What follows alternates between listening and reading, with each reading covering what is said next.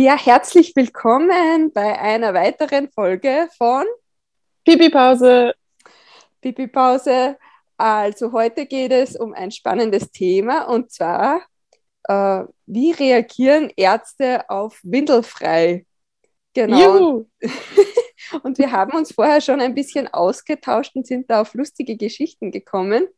Und die möchten wir heute gerne mit euch teilen. Weiß nicht, soll ich gleich mal eine äh, raushauen sozusagen. Genau, schieß mal los, wie war es bei dir? also ich mache mal eine, eine harmlose Geschichte. Also bei der Kinderärztin, ähm, ich hatte eine Hausgeburt und musste dann gleich in den ersten Tagen mal zur Kinderärztin und die hat dann gemeint, ah ja, ich soll da ja ein Tuch oder eine Windel zwischen die Beinchen legen, denn immer wenn sie den Kindern in den Mund reinschaut und die nackig sind, dann pinkeln sie sie an und das wollte sie halt nicht riskieren. Und ich konnte das damals nicht verstehen, weil ich hatte ja mein Kind vorher abgehalten. Also es hat Pipi gemacht und ich war mir sicher, da kommt jetzt nichts. Habe das dann auch irgendwie erzählt und sie ist mir dann gar nicht so richtig darauf eingestiegen, hat gemeint, naja, trotzdem, weil das passiert immer, wenn ich in den Mund reinschaue. Und ja, war irgendwie spannend zu sehen, weil sie da gar nicht so, äh, irgendwie eher abgeblockt hat und sich nicht dafür interessiert hat. Und mittlerweile sind wir ja mit Kind 3 bei ihr und da ist jetzt, jetzt schon das Normalste der Welt, dass sie weiß, ich sorge dafür, dass das mit der Ausscheidung passt. Sie braucht sich keine Sorgen zu machen. Und ähm, wenn ich mir unsicher bin, dann lege ich ja sowieso eine Mullwindel zwischen die Beinchen. Aber ähm, es braucht immer eine gewisse Zeit bei manchen äh, Personen, also auch bei Ärzten, dass sie da mal zum Denken anfangen oder sich darauf einlassen. Ja, genau. Ja, ich habe tatsächlich auch eher die Erfahrung gemacht, dass es gar nicht bekannt war beim Kinderarzt. Äh, also das erste Mal, wo, ähm, ja, wo, wo das relevant war, war tatsächlich bei der U3. Das ist bei uns mit drei, vier Wochen sowas. Und dann war ich auch tatsächlich bei einem Kinderarzt, den ich eigentlich gar nicht für uns als Hausarzt gewählt hatte, aber aus einem anderen Grund halt zu dem musste an dem Tag. Und dann hat er gleich die U3 gemacht. Und ich habe halt dann gemerkt, okay, äh, mein Sohn signalisiert, er müsste mal, habe ich aber nicht getraut, das irgendwie zu kommunizieren. Und der Arzt war noch so sehr damit beschäftigt, mich, auf mich einzureden, was ich jetzt alles noch mit ihm machen muss demnächst und was wir jetzt noch für eine Untersuchung machen müssen und so weiter. Und mein Sohn war schon die ganze Zeit am Schreien, weil er es halt wirklich dringend musste. Und dann war es irgendwann, war der Termin zu Ende und ich bin ganz schnell rausgeflitzt und habe dann die Sprechstundenhilfe gefragt, oh, wo ist denn das Klo hier? Ja, da oben. Sollen wir das Kind schnell nehmen? Und ich war dann so, eh schon am Laufen, so, so nein, das muss doch. Und dann habe ich genommen und bin hoch und die haben total verwirrt geguckt, so wie das Kind muss.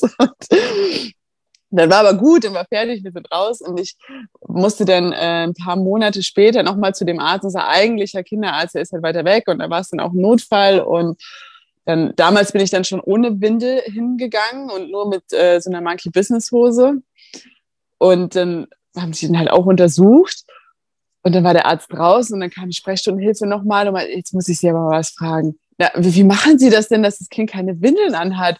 Ich, na, ich habe ihn vorher abgehalten, ich weiß, er muss jetzt nicht. Und er sagt auch Bescheid. Sie hatte das auch noch nie gesehen, noch nie von gehört und finde das äh, total erstaunlich im Prinzip. Die haben jeden Tag ja mit Kindern und so zu tun, dass da das dass sowas auch gar nicht gelernt wird, kommuniziert wird in, in dieser Ausbildung. Und ja, ein Grund mehr, das um, umso mehr zu zeigen.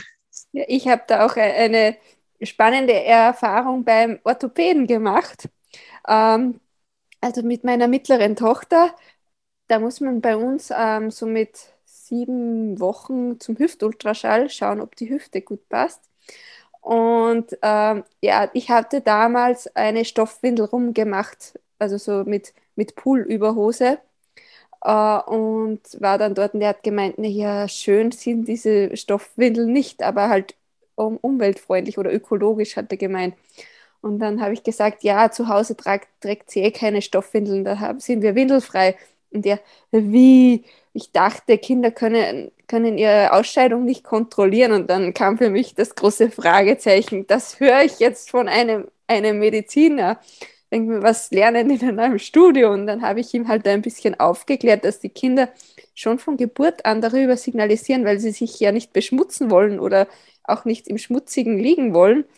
Und das, eine Aussage fand ich dann witzig, dann hat er noch gemeint, oh, dann tun sie ja noch mehr für die Umwelt als diese Greta Thunberg, oder wie?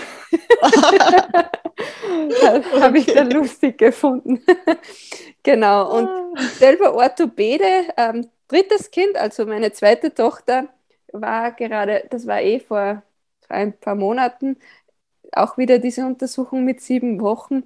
Ähm, weiß nicht, der hat sich irgendwie nicht gemerkt, er hat mich dann nur gefragt, weil ich habe ihr dann nur, diesmal nur eine Mullwindel zwischen die Beinchen gelegt und die dann mit so einem Gürtel fixiert, zu einem Wollbündchen.